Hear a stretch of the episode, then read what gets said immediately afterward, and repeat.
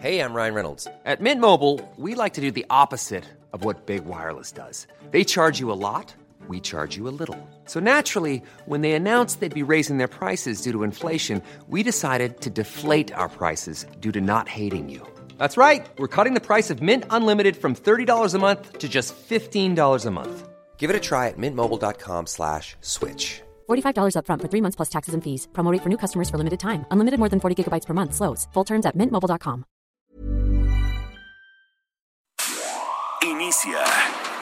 Las noticias de la tarde con Jesús Martín Mendoza en Heraldo Radio.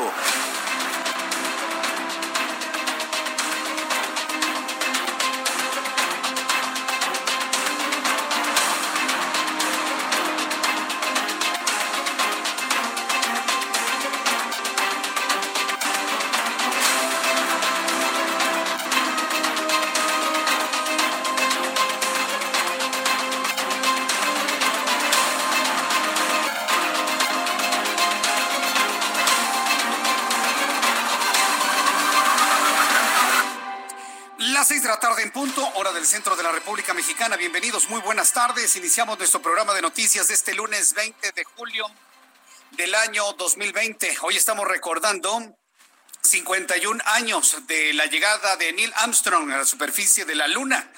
Un día como hoy, cuando eran las 8 de la noche, tiempo del centro de México, de aquel 20 de julio de 1969, Neil Armstrong ponía su pie en la superficie lunar. Habrá mucho debate de que si fue cierto o no fue cierto. Le puedo asegurar que la gente más seria, más inteligente de este planeta, sabemos perfectamente bien que sí llegó el hombre a la luna.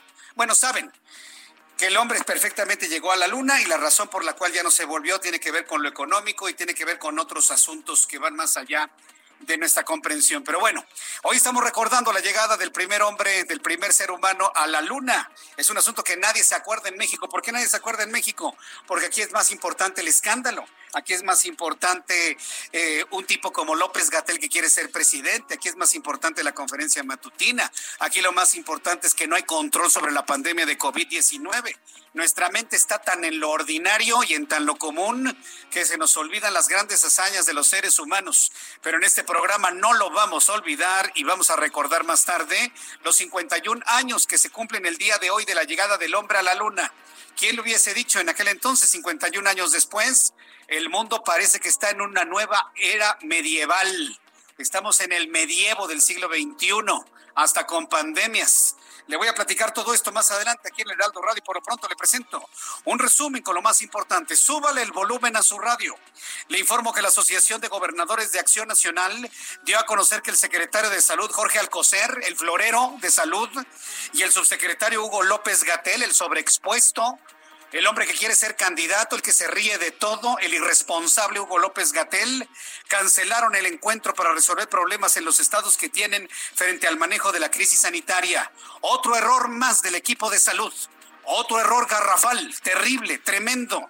Otro error del florero Jorge Alcocer y otro error de Hugo López Gatel. En lugar de enfrentar los reclamos de los gobernadores del PAN, cancelan el encuentro para que vea usted cómo está funcionando el gobierno de López Obrador. Cuando se enojan, cancelan, bloquean, se van, dan la espalda. Un reflejo de la sociedad que votó por ellos, ¿no? Digo, si, hacemos un análisis de cómo es la sociedad mexicana que votó por esta gente, bueno, pues son exactamente iguales, igual soberbios, ¿no? Con una soberbia indescriptible. Secretario y subsecretario cancelan el encuentro con los gobernadores del Partido Acción Nacional. Más adelante le voy a tener las razones que argumentaron, si es que existen razones, por supuesto, aquí en el Heraldo Radio. También informaré en el asunto que nos tiene pues muy entretenidos en México, el asunto de Emilio Lozoya. Hoy Andrés Manuel López Obrador reveló que el exdirector de Pemex ya hizo la primera declaración ante autoridades de la Fiscalía General de la República y dijo mencionó a personalidades políticos del mal manejo de recursos económicos. Esto fue lo que reveló, violentando el debido proceso, el candidato presidencial Andrés Manuel López Obrador. Según información que se tiene, ya incluso hizo una primera declaración eh, que presentó formalmente a la Fiscalía, en donde ya empieza a mencionar a personalidades, a políticos y de el manejo de dinero. Entonces leí también que me entero por los medios de que se filtró esa declaración, ya se tiene, ya casi es de dominio público, ya hasta lo están publicando y al parecer es este, real, es cierta. Bien, pues esto fue lo que comentó el presidente de la República. De eso sí sabe, de eso le cuentan, pero otras cosas no sabe. Le voy a platicar, pues resulta que en la conferencia matutina le preguntaron sobre el ejército del cartel Jalisco Nueva Generación. no, no, no, no. Y el señor Durazo dice, fue un montaje. Y el general secretario, no, sí fue real. Es una vergüenza lo que pasa en las mañaneras. ¿Por qué cree usted que yo ya no veo las mañaneras? Pero bueno, estoy aquí yo precisamente para presentarle un resumen de lo más destacado para que usted no pierda el tiempo en las mañanas. También le informaré que Ricardo Monreal, presidente de la Jocopo en el Senado, dijo que el presidente Sobrador no tiene ningún impunidad en el caso Lozoya, a pesar de que Emilio Lozoya llegó a México en calidad de testigo colaborador de la Fiscalía General de la República, y aunque se espera que obtengan beneficios jurídicos a cambio de información de otras personas, fue lo que comentó el senador Ricardo Monreal. Le voy a tener todos los detalles. También le informo que Luis Crescencio Santoval, secretario de la Defensa Nacional, confirmó que los videos difundidos en redes sociales por el cartel Jalisco Nueva Generación sí pertenecen al cartel Jalisco Nueva Generación. En un hecho increíble, el secretario de la Defensa, el general secretario Luis, Luis Crescencio Sandoval, le corrige la plana al secretario de Seguridad Ciudadana, a Alfonso Durazo.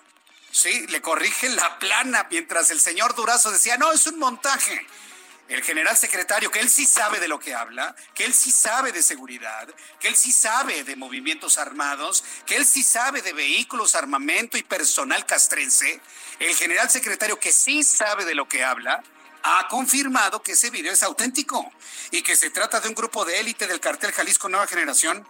De acuerdo con sus datos, los videos fueron grabados con la intención de mandar un mensaje a sus rivales, el cartel de Santa Rosa de Lima. Esto fue parte de lo que dijo Luis Crescencio Sandoval. Este grupo, en la información que tenemos, eh, surge el año pasado y es liderado por Juan Carlos González, alias el R3, que es uno de los, de los que aparecen en la arenga. Ahí vemos eh, en la segunda, aquí dice arriba el R3, aquí está el nombre. Eh, también este, este es el único grupo armado identificado de esta naturaleza. Este grupo se divide en células y tienen alguna presencia en Michoacán, en Guanajuato y en Zacatecas. Este eh, también hay otro personaje que mencionan aquí, el doble R, que es el líder de la célula de este grupo, el cartel Jalisco, en Michoacán. Bien, pues esto fue lo que comentó el general secretario y dejó callado a Alfonso Durazo, quien había dicho, no, se trata de un montaje, ya sabe, minimizando siempre al enemigo, ¿no? Eh, es una estrategia fallida, señor secretario, no minimice, no hay, no hay enemigo pequeño. No hay enemigo pequeño. A ver, señores del gobierno de la Cuarta Transformación, como ustedes se autonombran, no hay enemigo pequeño, no desdeñen a nadie. Ha sido un error, señor Durazo, y que se lo pasen por escrito y con en original y 20 copias. Es un error que usted ningune y minimice a estos grupos. Y yo no estoy aquí para defenderlos, simple y sencillamente ustedes no pueden minimizar nada ni nadie. No hay enemigo pequeño. Y tiene que salir el, el, secretario de la Defensa Nacional a aclarar las cosas, que se trata de un video auténtico. Vaya cosa, o eso sucedió en la mañana, por increíble que esto parezca, pero así lamentablemente están las cosas. También informo que Armando Cruz Hernández, expresidente del Tribunal Electoral de Ciudad de México, desistió de la impugnación que promovió en contra de la designación de las quintetas que presentó el Comité Técnico de Evaluación de la Cámara de Diputados para elegir a los consejeros electorales. Hoy a las 7 de la noche se define si van esas quintetas o se van. Ya sabes que John Ackerman empezó a dar de pataleos porque no quedó su candidata una mujer vinculada con el Movimiento de Regeneración Nacional. Fíjese nada más, si ya de por sí mantener a John Ackerman en el comité de evaluación es un acto de corrupción porque tiene un claro conflicto de interés con el presidente de la República. Si ya de por sí es un acto de corrupción eso, mantener a John Ackerman en ese comité de evaluación, todavía le van a aceptar que se hagan nuevamente las quintetas para que pueda meter a esta eh, militante morenista como consejera electoral para que le dé todos los votos a Morena en las elecciones del año que entra. Hay que decirlo así. Y, todavía muchos chairos, y veo algunos ahí en, en, mi chat, están ahí pensando, ahí está nuestro cabecita de algodón eliminando la corrupción, ay, nuestro presidente está eliminando la corrupción. Están tratando de mantener corrupción para el proceso electoral del año 2021. Y que quede bien claro, mantener a John Ackerman queriendo meter a una integrante de Morena como consejera electoral, eso es un acto de corrupción aquí y en cualquier parte del universo. Que se diga y que suene y que suene fuerte. Estoy buscando a Mario Delgado. Voy a buscar a Mario Delgado para poderle entrevistar antes de las 7 o después de las 7, cuando se defina qué va a pasar finalmente con las quintetas con las quintetas para poder escoger a cuatro, dos hombres y dos mujeres, para que ocupen los lugares vacantes en el Instituto Nacional Electoral. Él decía que los que quería que les fuera mal se quedaron con las ganas. Pero vamos a ver qué finalmente va a suceder si prevalecen los berrinches de John Ackerman o si prevalece la institucionalidad de la Cámara de Diputados para mantener lo que ya eligieron. No se lo pierda, será un asunto que vamos a conocer con todo detalle el día de hoy, aquí en el Heraldo Radio.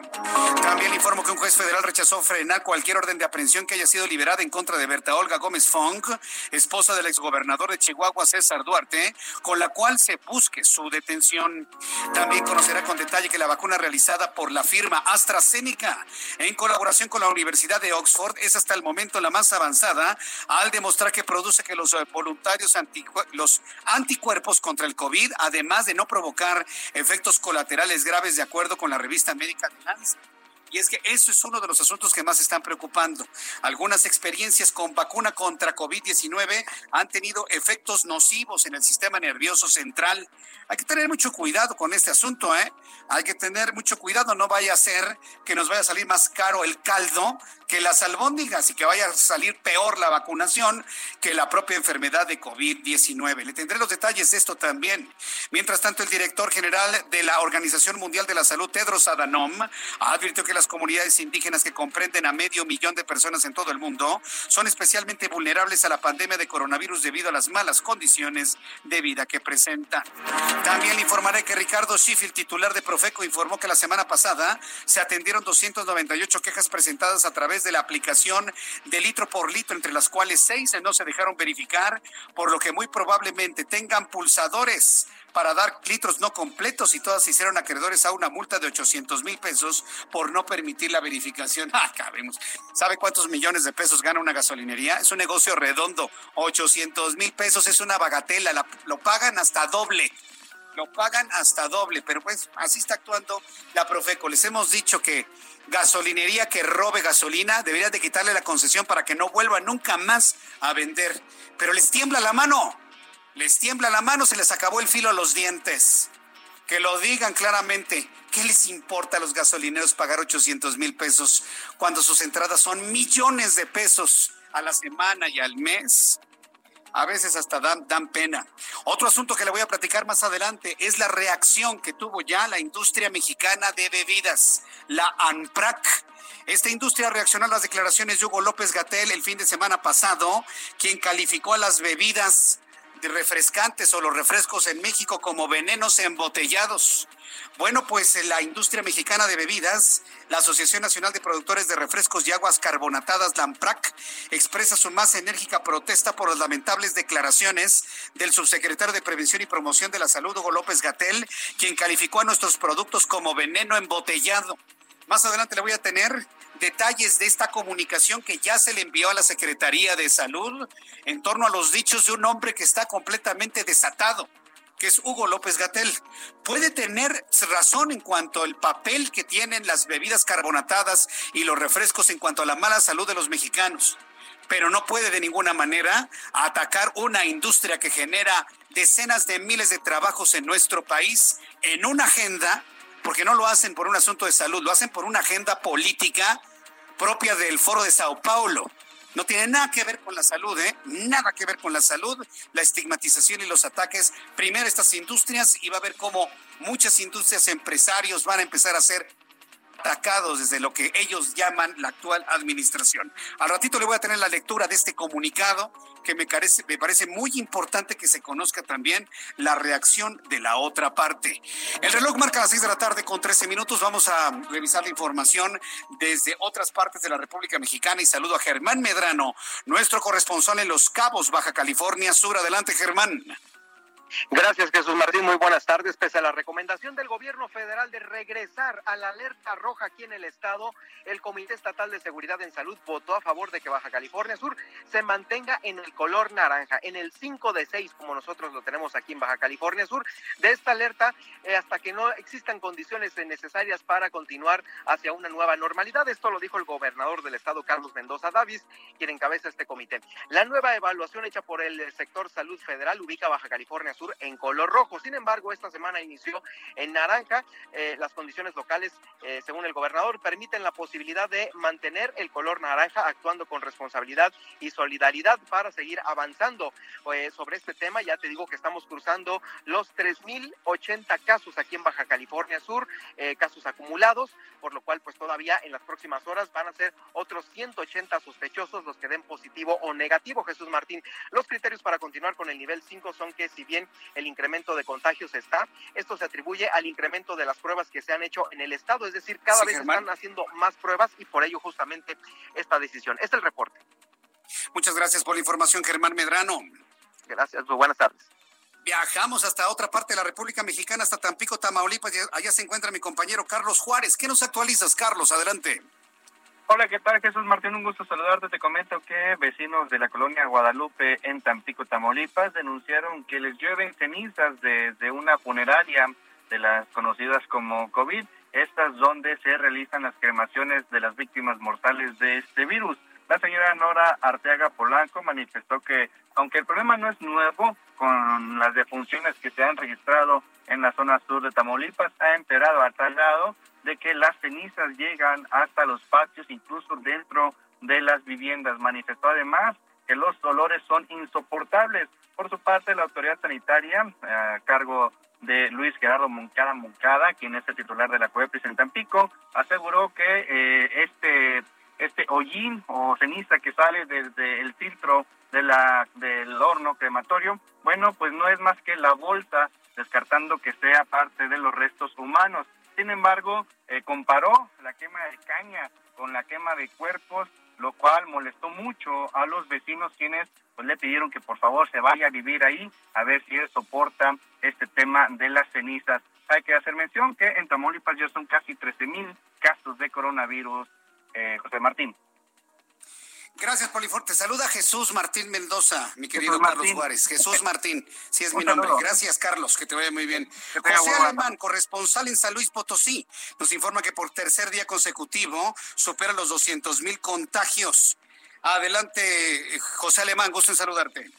Gracias, Jesús Martín. Igualmente aquí en el auditorio, efectivamente, hoy San Luis Potosí inició semáforo rojo, que permanecerá así durante 15 días por el coronavirus COVID-19 y la pandemia nos da tregua, pues este lunes amanecimos con 5.806 casos positivos, es decir, 202 más que ayer y 357 muertes, una docena más que el domingo. De los contagios de las últimas horas, 122 fueron hombres y 80 mujeres, y hay desde recién nacidos hasta un paciente de 81 años de edad. Por su densidad poblacional y alta movilidad, la capital del estado encabeza la lista con 81, 81 nuevos pacientes y ahora tiene 2060. Ciudad Valles, que también es epicentro de la pandemia, tuvo 43 y llega a 1071 contagiados. Los decesos que ocurrieron en las últimas horas son 10 hombres y 2 mujeres. Seis de las víctimas tenían más de 60 años, cuatro entre 25 a 44 y dos de entre 50 y 59 años. Tres fallecidos eran de la capital, que así suma 126. Esta es la información del momento. Gracias por la información, José Alemán. Gracias. Hasta luego, que te vaya muy bien. Saludos a nuestros compañeros reporteros urbanos. Ya en el centro del país empieza a llover de manera intensa. Augusto Atempa, ¿en dónde te ubicas? Adelante, Augusto. Jesús Martín, excelente tarde. Pues yo me encuentro eh, frente al Metro General Anaya, sobre Calzada de Tlalpan, y es que hoy por la mañana se registró una fuga bastante fuerte en este punto de, de Calzada de Tlalpan con dirección hacia el sur y en estos momentos está llevando a cabo pues la reparación de esta fuga, hay una cuadrilla que está haciendo esta reparación, hay reducción de carriles, solo hay un carril habilitado para aquellos que van hacia la zona del Estadio Azteca, el resto de los vehículos están siendo eh, desviados por la calle 20 de agosto hay que tomar alternativas eh, viales como podría ser División del Norte, la Avenida Universidad o también podría ser explotar peleas calles para poder evitar el tráfico, ya que la fila de vehículos llega hasta la zona de viaducto. Eso es muy importante y mucha paciencia porque ya empieza a llover en esta zona también y eso por supuesto puede provocar algún tipo de accidente. Jesús Martín, mi reporte. Gracias por la información, Augusto. Muy buenas tardes. Hasta luego, que te vaya muy bien. Bueno, pues esto es lo que nos comenta Augusto. Gerardo Galicia, adelante, ¿en dónde te ubicas, Gerardo? Zona sur de la capital, Jesús Martín, te saludo con muchísimo gusto y tenemos reporte importante para nuestros amigos que van a utilizar la calzada de Tlalpan. Ocurrió un aparatoso accidente justo llegando a la estación del Metro Xola con dirección a la zona centro de la capital. Un tráiler embistió a dos vehículos compactos, un taxi y un eh, vehículo eh, privado, un vehículo donde viajaban dos eh, personas. Eh, en este punto están elaborando ya elementos del cuerpo de bomberos, los vehículos quedaron completamente destrozados, los aventó prácticamente contra el muro de contención de la línea número 2 del metro. Ya elementos del cuerpo de bomberos están orillando sus vehículos dañados y los elementos policíacos alcanzaron al trailero sobre Tlalpan llegando al metro viaducto. Por ese motivo tenemos reducción de carriles, bastante movilización policíaca en Tlalpan con rumbo a la zona centro. Hay que manejar con mucha precaución. El accidente ocurre entre la estación Xola y el de viaducto con rumbo a la zona centro de la capital y ya comienza a caer un ligero chipi chipi en la zona. Por lo pronto, Jesús Martín, el reporte. Gracias, Gerardo Galicia. Muy atentos de tus informes. Buenas tardes. Excelente tarde. Excelente tarde también para ti. Alan Rodríguez también nos informa cómo ves las cosas a esta hora de la tarde cuando llueve. Muy buenas tardes, Jesús Martín. Me encuentro en el circuito interior y te quiero comentar que entre la avenida Paseo de la Reforma y el cruce con la avenida Mississippi presenta buen avance para quienes se dirigen a la zona de la raza. A partir de ese punto comienza un asentamiento que le complicará la circulación hasta el cruce con Calzada México-Tacuba. En este punto, un vehículo descompuesto origina todo el problema. Sin embargo, superando este lugar, podrá retomar la velocidad nuevamente.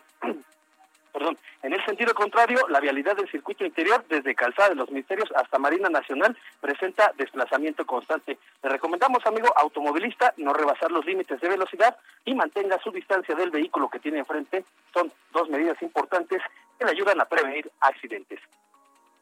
Gracias por la información, Alan Rodríguez. Muy buenas tardes. Hasta luego, muy buenas tardes. Son las 6 de la tarde con 21 minutos. Llueve con intensidad esta hora de la tarde. Así empezamos nuestro programa de noticias. Pero también importante recordar en México, el mundo y la historia, que sucedía un día como hoy, 20 de julio. Abra Marreola.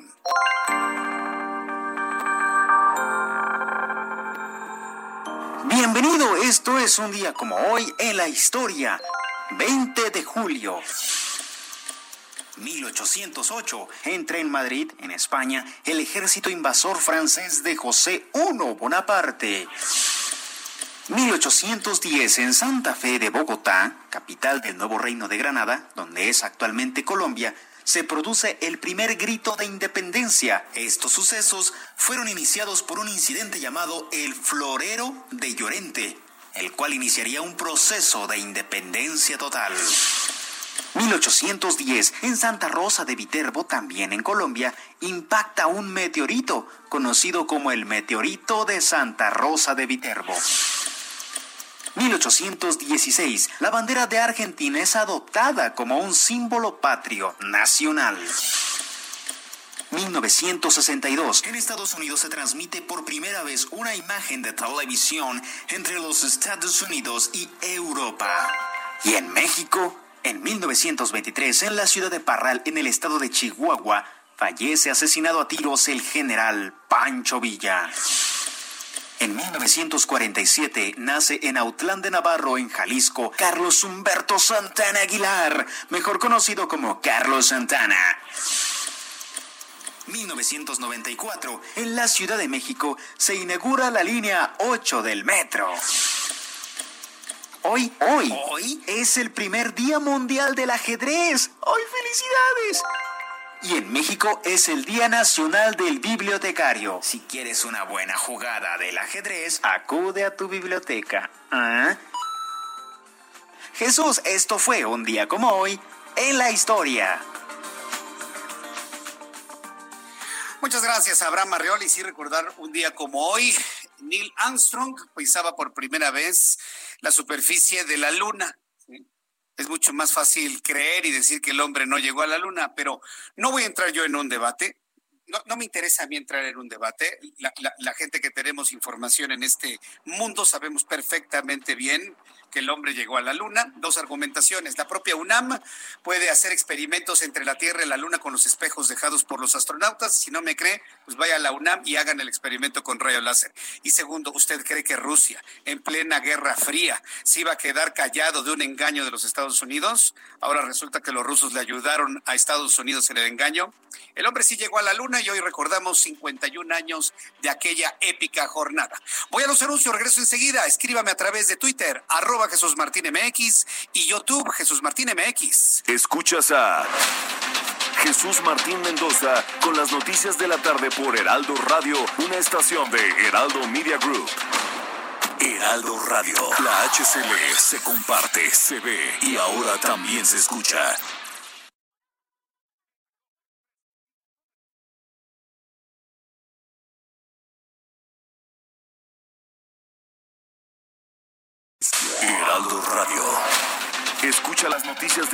Con Jesús Martín Mendoza. Regresamos. Muy buenas tardes, muchas gracias por este espacio, Jesús Martín Mendoza. Y bueno, pues no perdemos tiempo porque Adri Rivera Melo y Mónica Reyes les vamos a hablar de la máscara Elite. Así, así con la T. Elite, ¿verdad, mi Adri? Exactamente, mi querida Moni. Como tú bien mencionas, pues la buena noticia es que Máscara Elite ya llegó a México, ya la pueden adquirir si entran a hospitalar.mx o si llaman también en este momento al 800 mil. No desaprovechen esta increíble promoción que les ofrecemos, amigos. Es promoción de lanzamiento. ¿Esto qué quiere decir? Que si compran dos máscaras Elite van a recibir una tercera completamente gratis. Y es que esta máscara Elite fue diseñada con estampados, con aplicaciones de grandes profesionales de la moda europea. Está fabricada especialmente con neopreno extreme para nuestra comodidad y tiene una sofisticada válvula Newman. La verdad es que vale la pena con la increíble promoción de lanzamiento. Les recuerdo, pagan dos, reciben tres. Máscara Elite es de larga duración. Esta válvula que menciono, válvula Newman, es fácilmente lavable. Cuenta con garantía de seis meses, o sea, en algún caso necesario, llaman por teléfono y podrán cambiar su máscara Elite por una nueva sin que les cueste nada. Adri, solamente marcando ahorita, adquiriéndola, ya tienen todos esos beneficios. Y hay algo más, mi querida Moni, porque si marcan en este momento, como tú bien dices, y hacen su compra con tarjeta bancaria, adquieren gratis el kit protección. Este kit protección en todo lugar y en todo momento, fíjense, tiene un valor superior a los mil pesos y consta de un desinfectante en aerosol, un litro de gel antibacterial y dos pulseras de gel antibacterial. Ese es gratis, el kit protección. Ay, por Dios. Y además esta máscara Elite, como le decíamos a Beto, eh, les queda a los hombres, ¿no? Sí. Se ven como muy atractivos, se ven bien este uniformados Eso, eh, ¿no? Beto, así es que y protegidos. Protegidos, sobre todo, que las mujeres también queda muy padre, porque tienen dis- diseños elegantes, ¿verdad? Un bonito vestido y tu máscara. Y tu máscara Elite. Se ve muy bien. Repito nuevamente el número es el 800 230 Aprovechen. Aprovechen, chicos. ¿Cómo ves, Beto? Bien. Ya, dice Beto que ya está marcando, ya lo veo en el teléfono. veo, ¿eh? No puedo hablar porque traigo máscara Elite. Muy bien, regresamos con Jesús Martín. Gracias, Moni. De nada, Adri.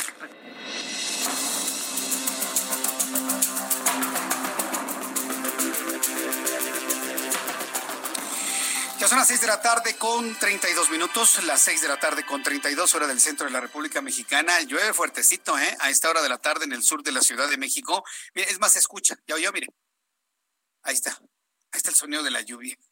Bendita lluvia, la verdad. Bendita lluvia. Sí causa estragos a quien, a quien está circulando por las calles de la Ciudad de México o en algunas colonias por inundaciones, pero de verdad no nos cansemos de bendecir a la lluvia nunca. Es, es verdaderamente un, un milagro. Gracias por todos sus comentarios, comunicaciones. Les recuerdo que estamos en nuestro canal de YouTube, Jesús Martín MX. En YouTube así me encuentra Jesús Martín MX todo junto.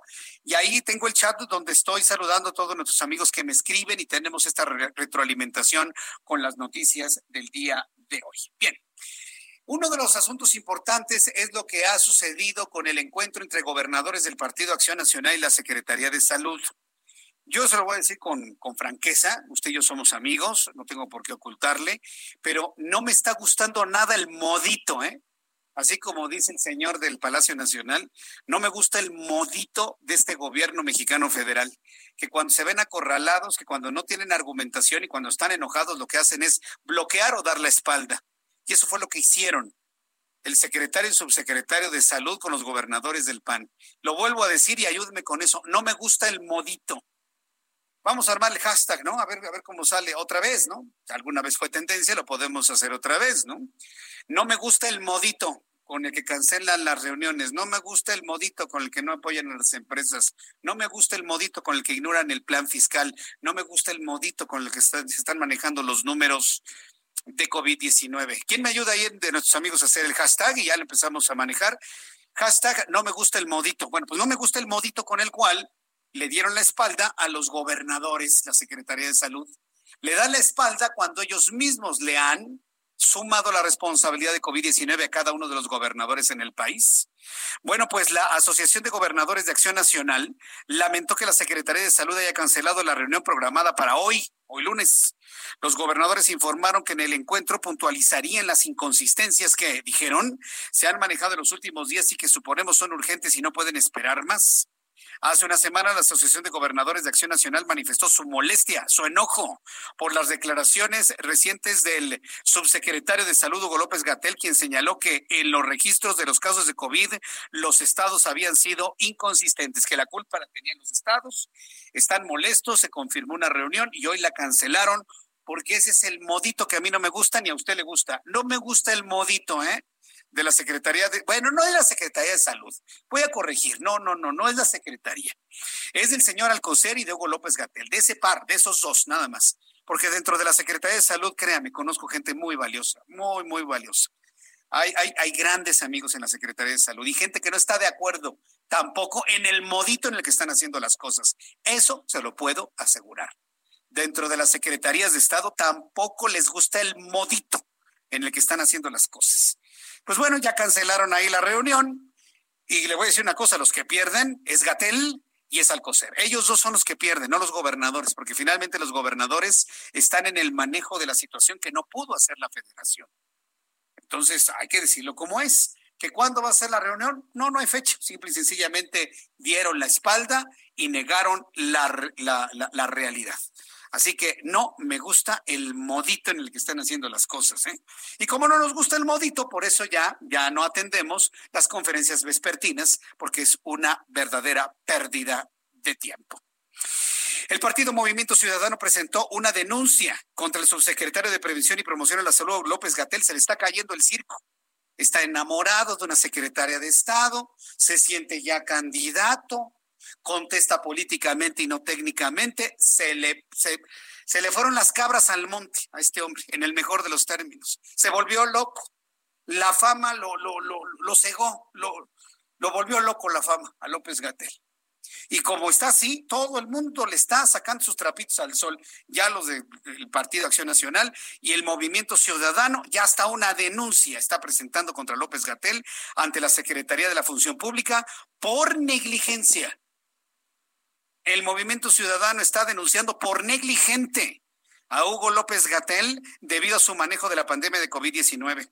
El coordinador nacional del Movimiento Ciudadano, el senador Clemente Castañeda, dijo que la presentación de la denuncia sobre responsabilidades administrativas desprenderá la causa sobre otros delitos y acusó al subsecretario de, Prevención y Protección y Promoción a la Salud de haber minimizado la pandemia. Claro, pero le voy a decir una cosa, ¿eh? A mí la verdad no me gusta el modito, hoy es la frase del día, no me gusta el modito de López Gatel, pero también en descargo a él, es un hombre que ha recibido órdenes y no precisamente de Alcocer. ¿eh? Alcocer ni existe. Alcocer está ahorita en este momento desconectado, está dormidito ahorita.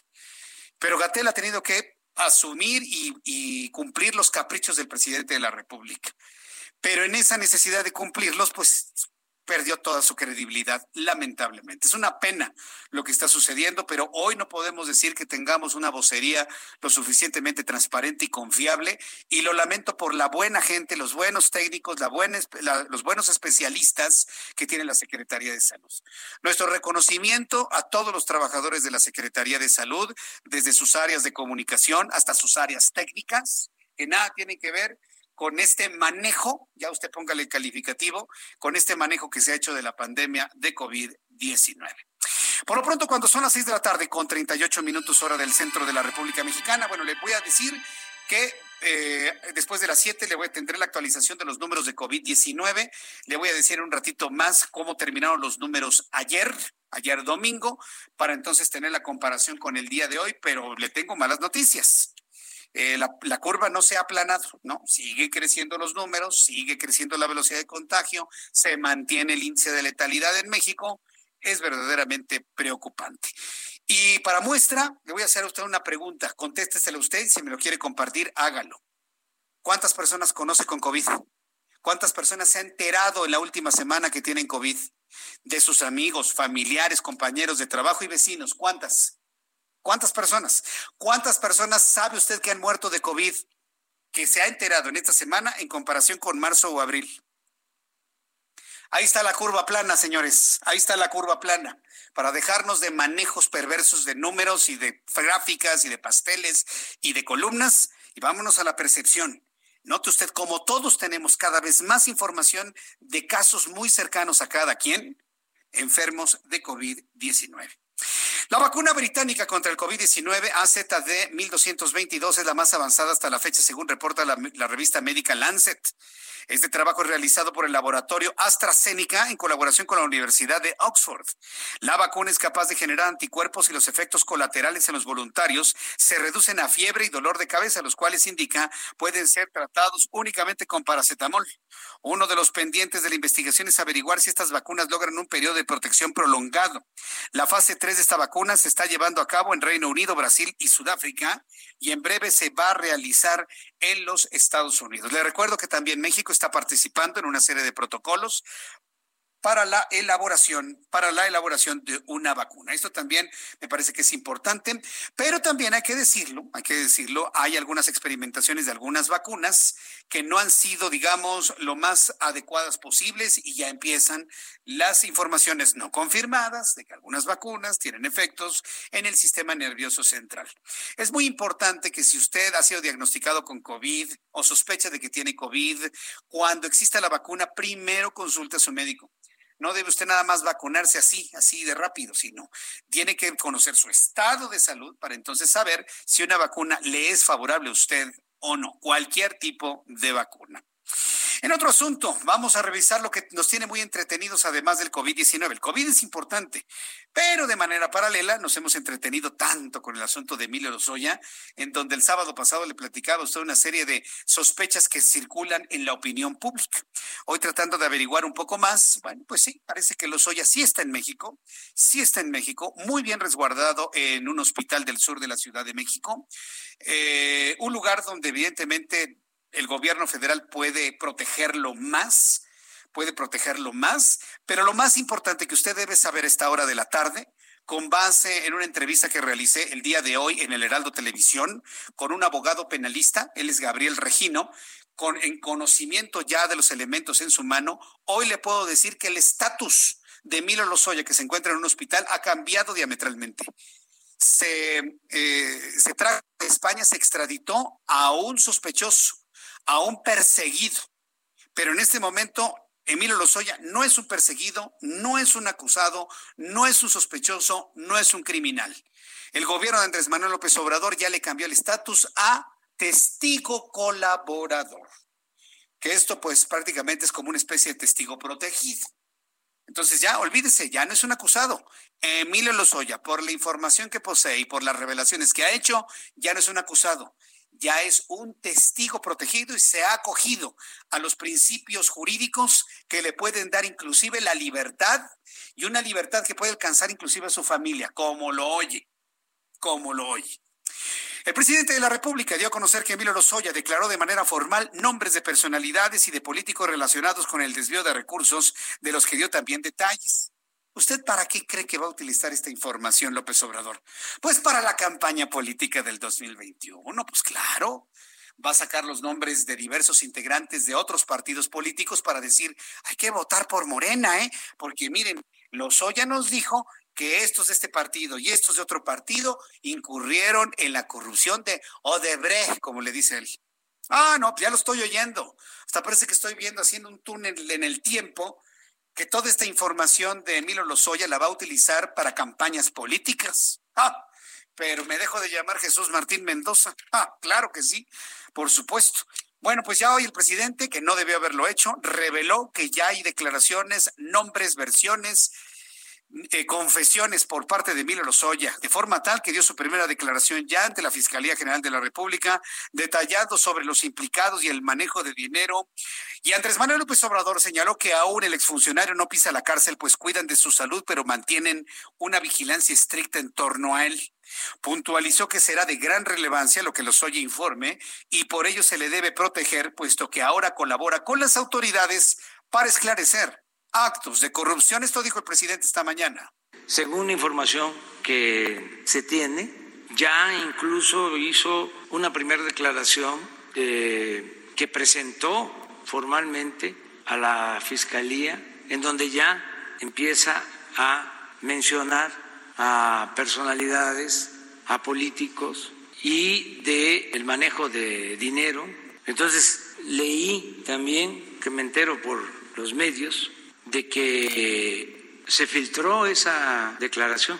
Ya se tiene, ya casi es de dominio público, ya la están publicando y al parecer es este, real, es cierta. Entonces, lo que él va a decir, si cumple con el compromiso que tiene con la Fiscalía, pues van a ser revelaciones trascendentes, muy fuertes, pues, dice el presidente, pues, pues sí, pues sí, pues sí, presidente. Eh, un, asunto en el cual evidentemente estamos en coincidencia, nosotros lo mencionamos aquí en el Heraldo Radio y también en el Heraldo Televisión la semana pasada, es que Emilio Lozoya en México, su vida corre peligro. ¿eh? Ah, después de todo lo que ha revelado, los nombres que según esto tienen, acuérdense que lo traicionaron, acuérdense que lo traicionaron. A Emilio Lozoya lo traicionaron, lo dejaron solo. ¿Y cuál es su respuesta? pues está traicionando. Y es lo que le preguntaba yo a Gabriel Regino, oiga, ¿cuál es lo moral de que la autoridad obtenga confesiones, nombres, detalles de asuntos a través de una traición? Porque a fin de cuentas es una traición. ¿Y sabe lo que me dijo Gabriel Regino? Es una traición de la traición. Es una respuesta a otras traiciones que tuvo.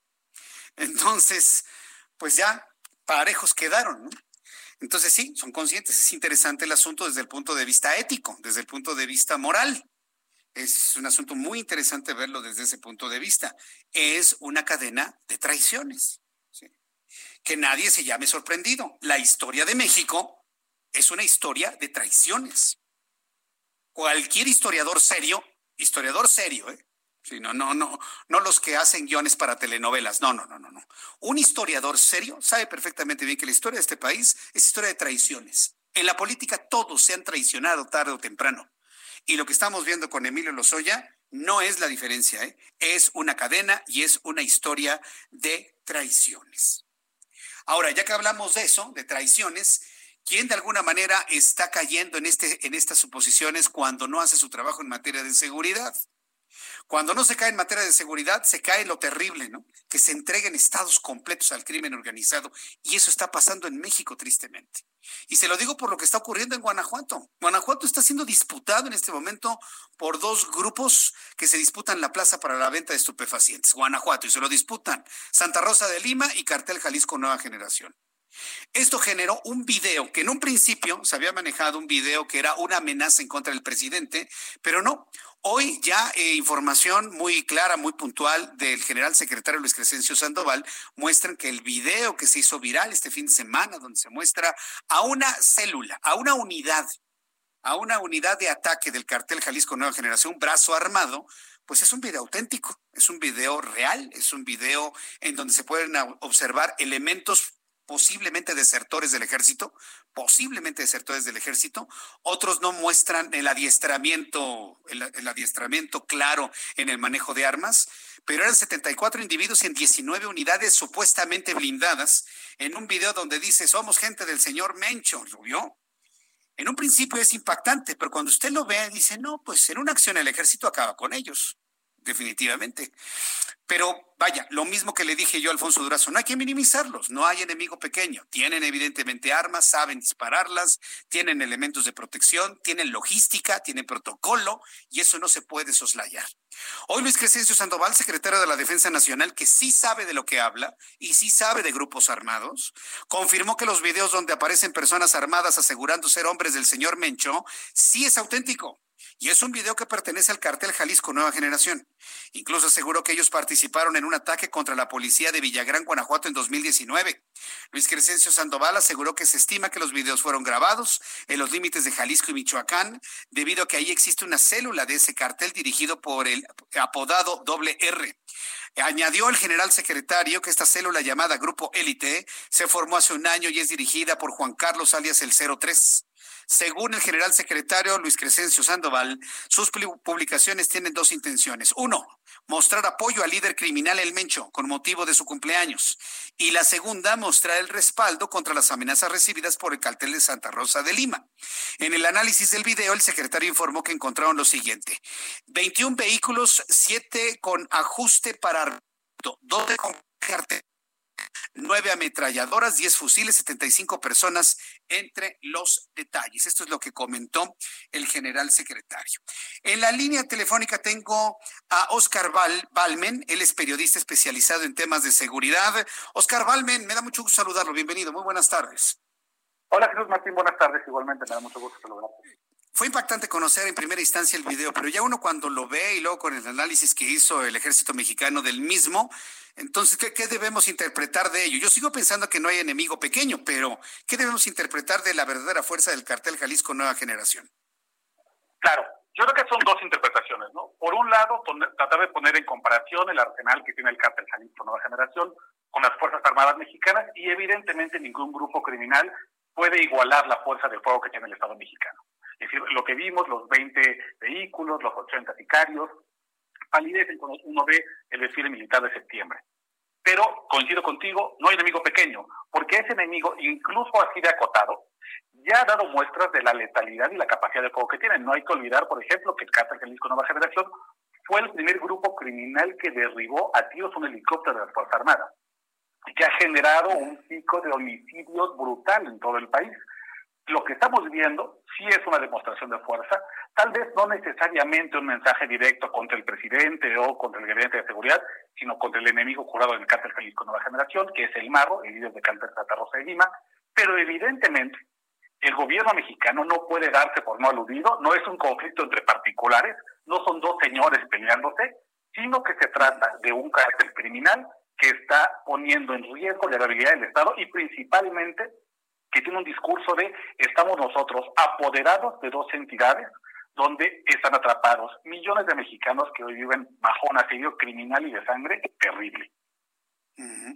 Ahora, eh, si tenemos ya todos estos elementos de interpretación, un análisis del video que hizo el ejército mexicano y que dio a conocer el general secretario, ¿qué opinión le merece Oscar Bealmen lo que dijo el secretario de Seguridad Ciudadana Federal, Alfonso Durazo, en el sentido de que el video era un montaje? ¿Por, qué declarar esto? Yo creo, yo creo que decir que el video es un montaje es una forma de subestimar al enemigo y si algo nos ha demostrado la historia es que en una guerra irregular como la que tiene México, la guerra contra el narco, subestimar es, la, es el camino más corto hacia el desastre. Eh, evidentemente, eh, el, el, discurso va a ser tratar de minimizar a estos, a estos grupos criminales, pero más allá de si es un montaje o no, que yo no lo veo, aunque hay elementos que nos dicen que no se trata de un grupo armado formal por la manera en que los sicarios toman eh, de mala manera las barras 50 o la falta de blindaje en las llantas de esos vehículos artillados. Más allá de eso, hay que reconocer que el cártel Jalisco Nueva Generación en este video o en cualquier otro es una amenaza real. Se trata de un grupo criminal con real poder de fuego, con real capacidad corruptora, porque se trata de uno de los grupos criminales más millonarios en este, en este planeta y que además sí representan una amenaza para la viabilidad del Estado, especialmente en un momento de pandemia donde hay una crisis económica profundizada por la emergencia sanitaria en la que millones, miles de personas, miles de mexicanos van a recurrir al crimen organizado como una manera de poner a salvo su seguridad alimentaria, la viabilidad de sus negocios y que a través de estas expresiones criminales estamos ante un enorme riesgo de perder grandes territorios eh, a nivel nacional. Hoy, por ejemplo, esta frontera entre Michoacán y Jalisco, estas regiones que maneja el cártel Jalisco Nueva Generación, son prácticamente tierras de nadie, donde los criminales hacen y deshacen, y lamentablemente la estrategia de la Guardia Nacional se ha enfocado más bien en zonas urbanas para tratar de pacificarlas, cuando en realidad el grueso de los grandes problemas o las grandes operaciones de los cárteles, como el cártel Jalisco Nueva Generación, ocurren en las zonas rurales. Así que minimizar esto, llamarle montaje y no cobrar la verdadera dimensión de lo que estamos viendo es un gran problema y me parece que representa pues un riesgo para el país. Bien, pues muy interesante esto que ha analizado con nosotros Oscar Balmen. Seguiremos muy atentos de ello conforme vayan avanzando las cosas. Yo quiero agradecerle mucho este tiempo para el auditorio del Heraldo Radio. Muchas gracias, Oscar Balmen. Te agradezco, Martín. Un abrazo. Hasta luego. Abrazo. Hasta luego. Oscar Balmen, periodista. Su especialidad, temas en materia de seguridad, sabe de lo que habla y ha escuchado este análisis a través del Heraldo Radio a toda la República Mexicana. Voy a los mensajes. Regreso con un resumen de lo más destacado, nuestros compañeros reporteros y una actualización del COVID. Regresamos. Escuchas a Jesús Martín Mendoza con las noticias de la tarde por Heraldo Radio, una estación de Heraldo Media Group. Heraldo Radio. La HCL se comparte, se ve y ahora también se escucha.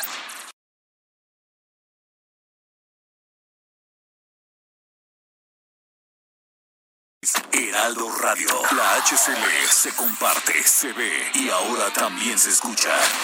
Escucha las noticias de la tarde con Jesús Martín Mendoza. Regresamos.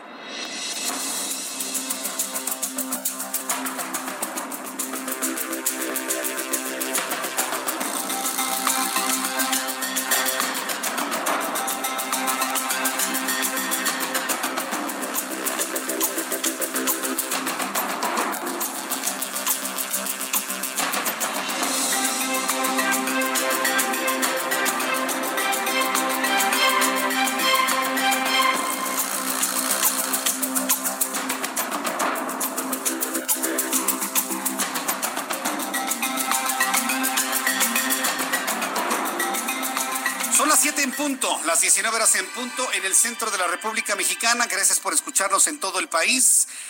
Le saluda Jesús Martín Mendoza en el Heraldo Radio y le presento un resumen con los asuntos más destacados hasta este momento. México busca atraer inversiones desde Asia bajo el Tratado de Libre Comercio, dice la Secretaría de Economía. Ay, la secretaria Graciela Márquez. Ay, la secretaria va a meter en un problema al gobierno de Andrés Manuel López Obrador. Pero bueno, le platico lo que dijo la señora. Graciela Márquez dijo que México ha hablado con diversas empresas extranjeras, en particular con el sector siderúrgico, en un esfuerzo por atraer negocios desde Asia para capitalizar el nuevo acuerdo comercial de América del Norte. Qué despropósito, señora. Usted firmó un acuerdo en el cual México no puede suscribir ningún tipo de acuerdo con China ni con Asia si no lo aprueba Estados Unidos. ¿O que ya se le olvidó? Es increíble la declaración de la señora Graciela Márquez. El actual acuerdo comercial que firmó Canadá, Estados Unidos y México le impide a México suscribir acuerdos con Asia, en tanto no lo autorice el Congreso estadounidense. No, no, no, bueno, increíble. Pero a ver cómo le va mañana en la mañanera. La Lotería Nacional lanzó este lunes un cachito conmemorativo dedicado al Chile mexicano, que otorgará un premio mayor de 10 millones de pesos el próximo miércoles. El precio de cada boleto cachito será de 10 pesos, aunque para tener acceso al premio principal será necesario comprar una serie de 20 unidades. Una serie de 20 cachitos, una serie de 20 cachitos como se acostumbraba Ahí usted sabe si se compra y se gasta su dinero en eso. El exgobernador gobernador de Veracruz, Javier Duarte, pidió amparo contra cualquier orden de aprehensión y aunque un juez federal concedió una suspensión provisional, deberá pagar 90 mil pesos para conservarla. En su demanda de amparo, Duarte de Ochoa no especificó si la orden de captura que reclama la emitida por, emitida por una autoridad federal o una autoridad de Veracruz. Se defiende como puede. Mire, Javier Duarte va a salir libre a disfrutar sus cientos de millones de pesos y le cobran 90 mil pesos para continuar con el amparo. No, hombre, yo se ha de haber atacado de la risa Javier Duarte. También le informo que el presidente de los Estados Unidos, Donald Trump, tuiteó una fotografía suya con un cubrebocas, considerándolo como un gesto patriótico, pese a negarse a usarlo durante meses con el inicio de la pandemia en el país. El mandatario estadounidense aseguró que nadie es tan patriótico como su presidente favorito para derrotar al virus invisible de China. Es decir, el cubrebocas se está convirtiendo en una señal primero de respeto, de educación, de preocupación por los demás. Y ahora, pues en la idea que está haciendo Donald Trump en un gesto patriótico, la mejor arma para vencer al coronavirus, el cubrebocas. Y le está dando esta tónica a través de sus redes sociales. ¿Qué le parece? ¿Se lo pondrá López Obrador para tener respeto a los demás? Esa es una buena pregunta que no creo que tenga respuesta. Por lo pronto, Donald Trump ya dio un paso adelante y va a utilizar cubrebocas en todos los lados donde se encuentre. Son las 19 horas con 3 minutos hora del centro de la República Mexicana. Hasta aquí nuestro resumen de noticias. Le invito para que siga con nosotros. de salud Jesús Martín Mendoza.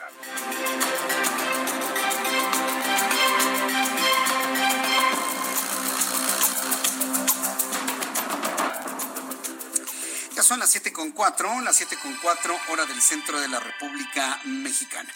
Antes de darle a conocer los números de COVID al día de ayer y en espera de la actualización del día de hoy, saludo con mucho gusto a mi compañero Gerardo Galicia con más información a esta hora de la tarde. Adelante, Gerardo.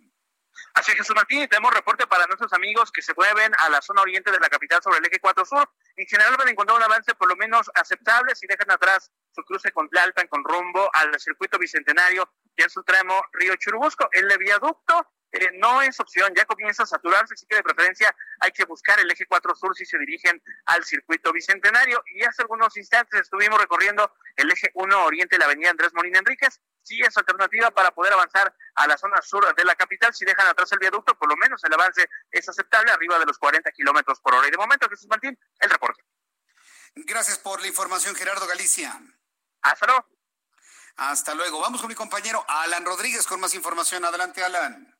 Jesús Martín, un gusto saludarte de nuevo y quiero comentarte que comienza a cargarse la circulación de la avenida San Juan de Aragón desde el cruce con Ferrocarril Hidalgo hasta la avenida Loreto Favela.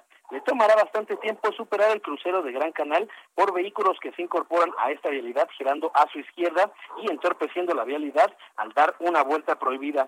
Le recomendamos no invadir el carril de Metrobús para evitar accidentes y multas. En dirección a la zona de la villa, el eje 5 norte presenta buen avance desde el cruce con Eduardo Molina. En estos momentos, Jesús Martín, comentarte que ya con ligera lluvia en esta zona de la alcaldía de Gustavo Amadero.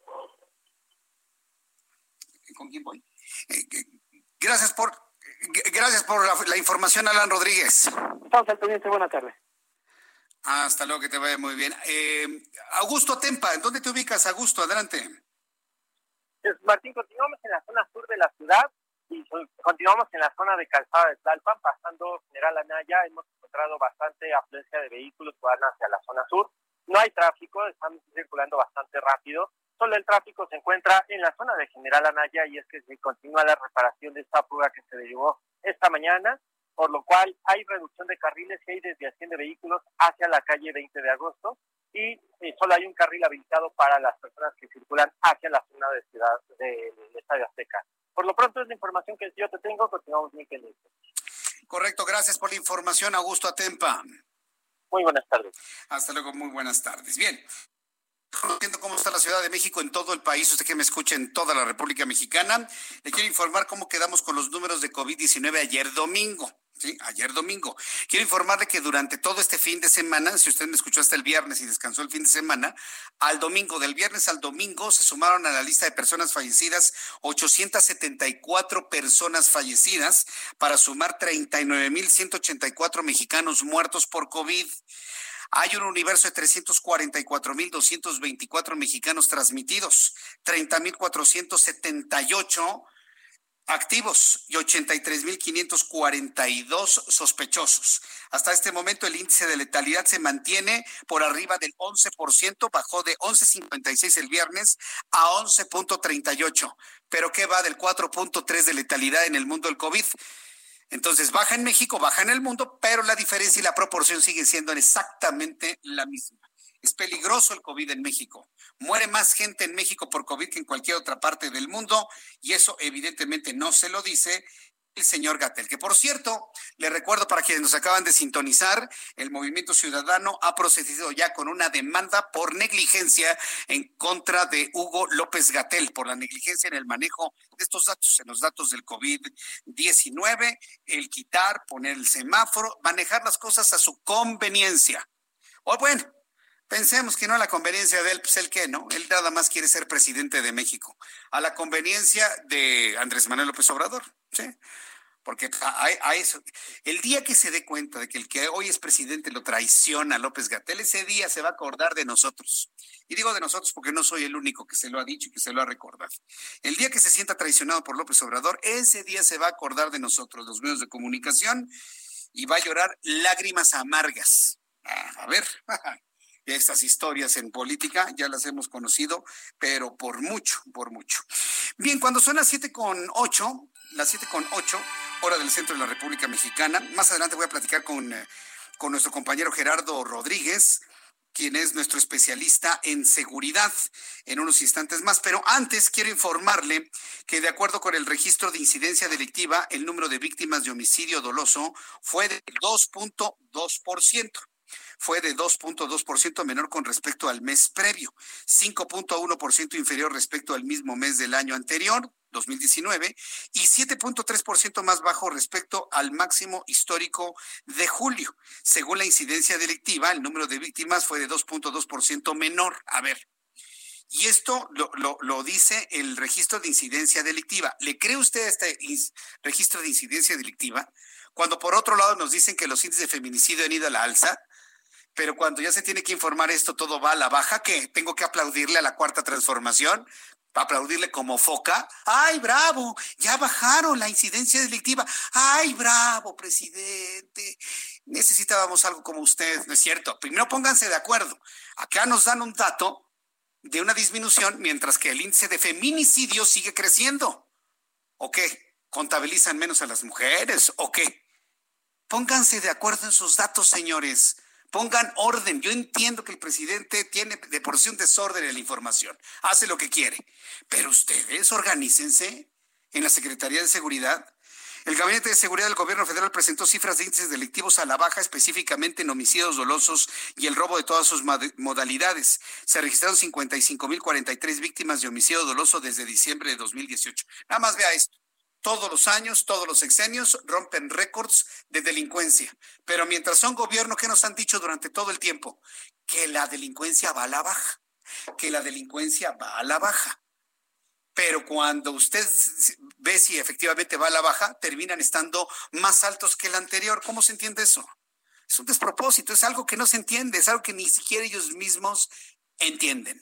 ¿Sabe cómo se le llama eso? Se le llaman maromas maromas, maromas aquí, maromas allá y maromas acuya. Son, son las siete con once, las siete con once, hora del centro de la República Mexicana. Vamos a continuar con la información y vamos precisamente con una entrevista sobre estos asuntos que le estoy confirmando en este momento. Tengo en la línea telefónica a Jorge Álvarez Maínez, secretario general del Movimiento Ciudadano. Eh, don Jorge Álvarez, me da mucho gusto saludarlo. Bienvenido. Muy buenas tardes. Hola Jesús Martín, muchas gracias, buenas tardes y un gusto en saludar a tu auditorio. Muchas gracias por tomar nuestra llamada telefónica y bueno, pues consultarle sobre esta, este anuncio que se hizo el día de hoy, que es de las noticias más importantes, esta denuncia por negligencia en contra del subsecretario Hugo López Gatel. Eh, ¿Cuáles son los elementos que ustedes tomaron para presentar esta denuncia o que van a presentar? Mira, Jesús Martín, parto de lo que tú estás platicando con tu auditorio porque me parece que hay que tener una conversación aproximada a, todos. eh, tú estás describiendo un fenómeno, eh, tú le denominas maromas, digo, no tú, muchas personas este, le decimos así, a estar inventando, justificando, alterando cosas constantemente. Eso yo diría, Jesús, está mal, pero cuando una persona eh, no, no tiene una responsabilidad pública, pues se vale, ¿no? Si una persona que a ciegas coincide con un proyecto político, que a ciegas quiere defender una situación en la que tiene un interés, pues bueno, uno dice, qué desafortunado que defienda las cosas a ciegas, que desinforme, que diga mentiras, que actúe de forma imprudente, irresponsable. Pero en el caso de los servidores públicos, eh, tenemos otro tipo de obligaciones, Jesús Martín. Nosotros eh, tenemos un marco legal que rige nuestro actuar. Eh, la Constitución General de la República o Constitución Política de los Estados Unidos Mexicanos en su artículo 109 y la Ley de Responsabilidades de los Servidores Públicos, la Ley General de Responsabilidades de los Servidores Públicos en materia administrativa en su artículo séptimo delinea eh, una serie de principios a los que estamos obligados nosotros a pegarnos. La objetividad, la imparcialidad, la eficacia, la eficiencia, eh, la disciplina, la integridad, la honradez. Esas son cosas que, además de ser valores y cualidades deseables en los seres humanos y en las personas, los servidores públicos estamos obligados. Eh, por eso, eh, nosotros estamos diciendo que Hugo López Gatel ha actuado de forma negligente y ha ocasionado que miles de personas inocentes, eh, al día de hoy ya, según autoridades estatales y los reportes oficiales, más de 40 mil personas han perdido la vida a causa de la epidemia. No fue Hugo López Gatel el que causó el coronavirus, por supuesto que no. Este, seríamos muy ingenuos y además muy irresponsables en señalar algo así. Pero mientras en países del mundo, en, en muchos países del mundo, sucedían cosas que nos daban una señal de por dónde ir, hacer pruebas masivas, aislar a los contagiados, tener un mecanismo de trazabilidad de los contagios, tener un uso masivo de cubrebocas, tener una serie de respuestas que el gobierno le fue dando en diversos países a este tipo de fenómenos. Aquí el, subsecretario se burlaba, desdeñaba, nos decía que eso no funcionaba, que no funcionaban los cubrebocas, que no funcionaban las pruebas. Eh, impedía que medicamentos que tenían utilidad en pacientes graves entraran, señalaba que la COFEPRIS no debía dejar que eso entrara en las aduanas, eh, se lanzaba contra periodistas. Eso es negligencia. Cuando uno va a un hospital a tener un tratamiento médico y le dan mal el diagnóstico, es negligencia. Cuando le dan un medicamento que no es el adecuado, es negligencia. Cuando le dicen que eh, una medicina que puede servir no le sirve es negligencia. Eso es lo que ha hecho Hugo López Gatel con el pueblo de México y estamos en un momento tan crítico, Jesús Martín, porque ya se le ha dicho, los periodistas se lo han cuestionado, eh, los legisladores se lo han cuestionado, se ha burlado, que en el que la única manera que tenemos de salvar vidas es denunciando a este señor, eh, poniéndolo frente a la justicia e iniciando un proceso jurídico que hoy inicia, si tú quieres, de una manera muy leve, con un procedimiento administrativo, pero que va a tener consecuencias y que vamos a llevar hasta sus últimas consecuencias. Este, no se puede poner en riesgo la vida de miles de personas solamente por un acto de negligencia. Yo siempre lo he comentado aquí en el Heraldo Radio y, la pregunta tendría que ser, ¿cuántas personas han muerto porque escucharon a López Gatel decir que el cubrebocas no servía? No lo usaron porque lo escucharon, se enfermaron y murieron. Yo creo que sería interesante saber a través de familias cuántas personas estarán en, este supuesto, porque estoy de acuerdo, es un asunto de completa negligencia. Pero tenemos esperanza de que haya justicia en esto, sobre todo porque es un gran protegido de Andrés Manuel López Obrador, y aunque él ha insistido en que ya no hay corrupción, pues hemos visto que tiene el presidente a sus favoritos, a sus defendidos, y a sus favoritos y a sus defendidos no los toca absolutamente nadie. ¿Cómo van a hacer para que efectivamente en este caso se dé la justicia? Mira, Jesús Martín, yo quiero decirle algo al auditorio que te escucha porque somos un país de escasa memoria y eso es algo que los políticos siempre aprovechan para, para seguir perpetuando el engaño que siempre hacen del, del, pueblo de México. Eh, cuando yo denuncié a Rosario Robles por desvíos de recursos públicos de un caso que periodistas documentaron, no es que yo lo documenté o que yo tuve la, la inteligencia, la investigación para periodistas documentaron este gran reportaje de la estafa maestra, eh, lo integraron, aportaron todas las pruebas y la denunciamos. nos decían lo mismo que hoy se piensa sobre López Gatel. Cuando denunciamos a Emilio Lozoya, él era director de Pemex. Hoy es muy fácil pegarle a la piñata cuando alguien cayó en desgracia, ¿no, Jesús Martín? Porque Lozoya ya es... Pero cuando era director de Pemex lo denunciamos frente a la entonces PGR y, y tampoco se creía que iba a haber justicia.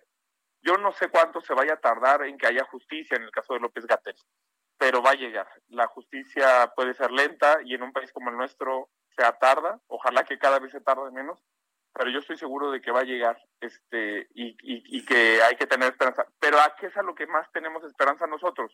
Con eso respondo tu pregunta, a que haya acciones hoy. Eh, yo te lo digo así, cuando un servidor público se siente vigilado, tiende a equivocarse menos. Yo no sé si vaya a seguirse equivocando, ojalá que cada vez menos, pero si salvamos entre los periodistas que lo que lo cuestionan, entre los eh, diferentes actores de la vida pública que lo cuestionan, entre los académicos que deciden alzar la voz, si logramos que gracias a nuestros cuestionamientos se salve una, se salven tres, se salven cinco o diez vidas, yo creo que tú y yo nos podemos ir a dormir tranquilos si sabes que gracias a esa situación se dio. Tú dices, a ver, este señor que desde una posición de poder desinforma a la gente y le dice no, no usen cubrebocas, eh, ha causado la, la, muerte de cientos de personas, pero que la gente te vea a ti como periodista y como líder de opinión y vea a otros actores de la vida pública diciendo, no, señores, este señor está mintiendo, está desinformando, hay que usar cubrebocas. A lo mejor tres o cinco o diez personas te hicieron caso y a lo mejor eso para ti va a ser el día, eh, lo que haga que tú el día de mañana puedas ver de frente a tu familia, que digas, oye, eh, frente a una pandemia, frente a una crisis histórica, frente a una cosa que nos marcó a todos, que además es la peor crisis sanitaria y económica en un siglo, pues bueno, alzamos la voz. Creo que de eso se trata también este momento histórico, Jesús. Bien, pues Jorge Álvarez, yo, yo agradezco mucho todas estas reflexiones. Yo de verdad espero que fructifique este llamado administrativo a Hugo López Gatel y a quien se sume, ¿eh? porque pues en esto evidentemente no ha ido solo. Me queda claro que él también ha tenido que responder a las, eh, vaya, exigencias, por no decir necedades de su jefe. Entonces, eh, yo creo que no nada más va él en el asunto, sino que hay también varios responsables en este manejo tan desaseado de la crisis de coronavirus que se ha hecho en México. Y conforme vaya avanzando este asunto, pues los vamos a ir consultando en el movimiento ciudadano.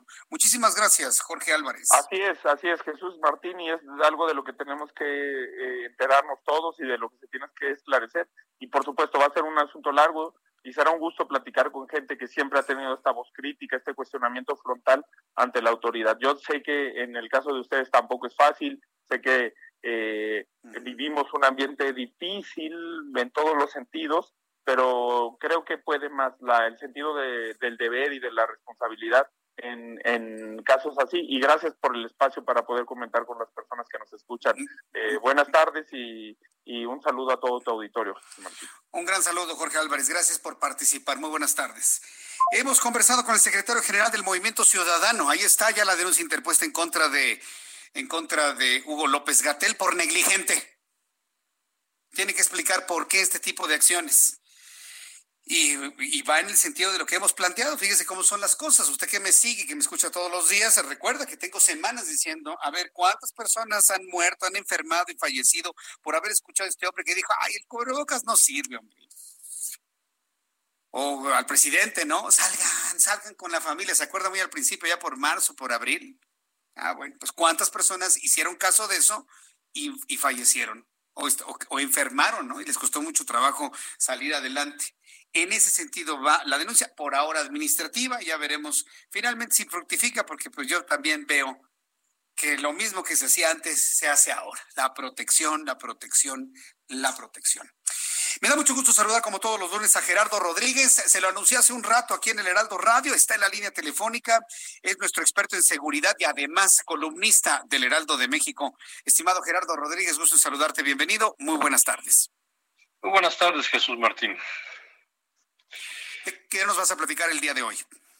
Mira, hoy vamos a, comentar el video que salió publicado en redes sociales que a muchos de tus radioescuchas les debió de haber llegado por, por WhatsApp o otras plataformas de redes sociales. el video del cártel Jalisco Nueva Generación. y que criticó fue la nota del día de hoy. Sí, por supuesto. Y estaba enojadísimo López Obrador porque dice, ay, como en su propio estilo, ¿no? Le dan mucha difusión. Ay, fue una gran noticia. Se encargó los adversarios de darlo a conocer. Así reaccionó el presidente de la República. ¿Tú qué opinas de ese video que fue precisamente tan viral? Pues mira, había que escribir de él, por eso escribí de él en mi columna de hoy en el Heraldo. Y el presidente utilizó el título de mi columna, perdón que me suba tantito el ego, dijo, es propaganda. Y pues sí, es propaganda del cártel Jalisco Nueva Generación, pero es que no nos debe de sorprender. El cártel Jalisco Nueva Generación y su líder, eh, Nemesio Ceguera, el Mencho, eh, pues está siendo asediado, está en un, en un combate diario para que no lo atrapen, para que no le congelen cuentas.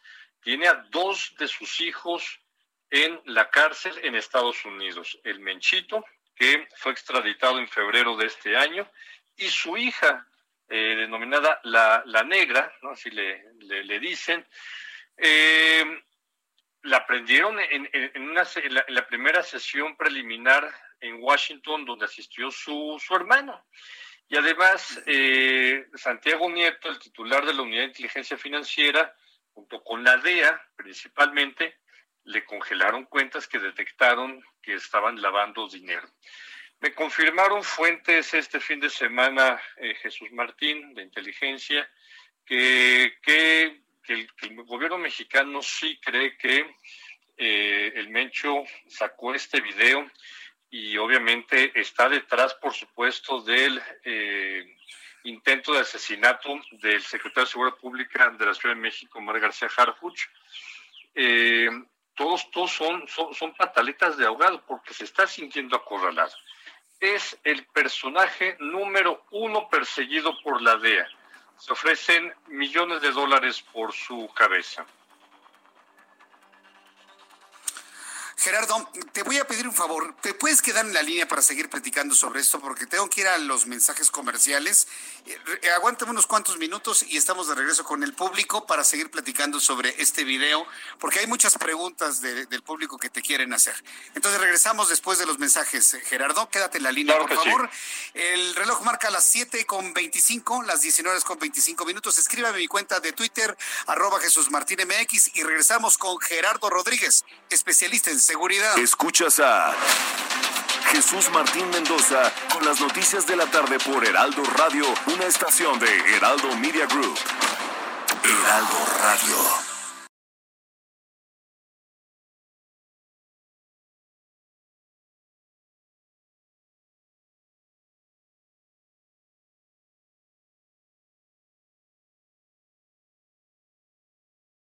Heraldo Radio. La HCL se comparte, se ve y ahora también se escucha. Escucha las noticias de la tarde con Jesús Martín Mendoza. Regresamos. Amigos del Heraldo Radio, en este momento pongan atención, por favor, preparen lápiz y papel, porque vamos a dar el número telefónico del factor de transferencia exclusivo del Politécnico. Así es que si ustedes tienen alguna enfermedad crónico-degenerativa, alguna alergia, conocen algún familiar que de verdad le esté pasando mal en materia de salud, bueno, pues escuchen la siguiente, porque ya está con nosotros Aris Chávez, representante de productos y tratamientos Politécnico. Aris, adelante, bienvenida. Qué gusto saludarte, mi querida Moni. Pues mira, efectivamente, fíjate que en temas de salud estamos viviendo una situación pues muy especial aquí en nuestro país, no solamente por el tema de la pandemia, sino también porque venimos arrastrando ciertas enfermedades que nos hacen, número uno, blanco más fácil de, de este terrible virus, pero además que no dejamos de tener esos eh, síntomas que nos hacen sentir pues definitivamente muy mal, incluso hasta deprimidos. Pero hay una buena noticia porque hoy más que nunca, bueno, para empezar necesitamos que nuestro cuerpo y sobre todo nuestro sistema inmunológico esté funcionando a la perfección. El sistema inmunológico es el encargado de defendernos de virus, de bacterias, de combatir las enfermedades. Y si no funciona de la manera que debe, pues es por eso que nos sentimos a veces con ese sistema, como dicen, deprimido y mal. Y qué terrible es eso. La buena noticia es que el Instituto Politécnico Nacional creó el factor de transferencia. Este tratamiento hace cosas maravillosas en el organismo, es extraordinario, primero porque nos ayuda a elevar el, sistema inmunológico hasta en un 470%. ¿Qué quiere decir esto? Porque a veces no, no entendemos el... No dimensionamos, ¿no? Exactamente la cantidad de elevar, de elevación que tiene el sistema inmunológico, quiere decir que la cantidad de leucocitos, el conteo de glóbulos blancos va a aumentar y por lo tanto ganamos por número en el organismo. Esto nos permite en algunos casos hasta revertir la enfermedad. Estamos hablando de hacer mucho más difícil un contagio. Esta primera noticia para nosotros es un gran avance científico, sobre todo en esta época de salud tan complicada, y tomarlo diariamente de manera preventiva nos garantiza una menor probabilidad de contagiarnos y sobre todo de sentirnos muy bien a la hora de pues de salir a la calle, ahora que estamos saliendo en la nueva normalidad, ¿no? Claro, claro.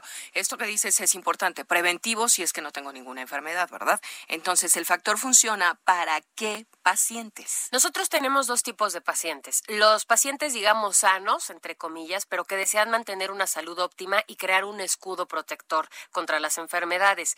Pero también tenemos pacientes con enfermedades autoinmunes o crónico-degenerativas que tienen excelentes resultados y se sienten muy bien con el factor de transferencia casos con diabetes, con cáncer, artritis, lupus, herpes zóster, anemias, hepatitis, cualquier enfermedad respiratoria, incluyendo las alergias, gripe, bronquitis, asma, pulmonía, influenza. Y todos nuestros pacientes sienten una mejoría desde la primera semana y en algunos casos, como te comentaba hace un rato, son dados de alta mucho más rápido. ¿Y, y quiénes podemos tomar este factor de transferencia? Porque ya hablaste de las enfermedades, pero ¿Quiénes, además? Esa es la mejor noticia. Toda la familia puede tomarla. Tenemos pacientes eh, casi recién nacidos, personas de la tercera edad. No es necesario suspender tratamientos médicos porque es 100% compatible. No tiene contraindicaciones ni tampoco tiene efectos secundarios. Muy bien. ¿Dónde podemos encontrar este factor de transferencia? Invito a la gente a que pare oreja, que se prepare con el celular, con lápiz y papel para que apunte este número porque de verdad salva salva muchas situaciones difíciles de salud. El número telefónico es nuestra línea directa, es el 55 56 49 44 44. Vaya anotándolo porque hoy usted puede ganarse una promoción para que lo adquieran ahorita mismo. Tenemos un paquete de seis dosis de factor de transferencia con un precio de 1,800 pesos. Pero si llama en este momento, le vamos a obsequiar otras seis dosis adicionales sin ningún costo. y además, eso no es todo. Además, completamente gratis una careta de protección facial transparente con duración de tres meses. Vamos a incluirles un cubrebocas N95 original que tiene posibilidades de ser lavable y además un gel antibacterial elaborado por nosotros que tiene un grado clínico de 70% de alcohol. Este es el efectivo contra los virus y las bacterias. Todo este paquete únicamente pagando 1.800 pesos. Además tenemos facilidades de pago, envíos a toda la República y lo único que tiene que hacer es llamar y apartar. Ya lo escucharon ustedes, llamar, apartar, aprovechen esta promoción porque estos regalos no nos los podemos perder de parte de Factor de Transferencia súper, súper de científicos egresados del Instituto Politécnico Nacional. Muchas gracias, Aris. Gracias a ti. Y recuerden el número telefónico 55 56 49 44 44. Salve su vida. Muchísimas gracias. Regresamos.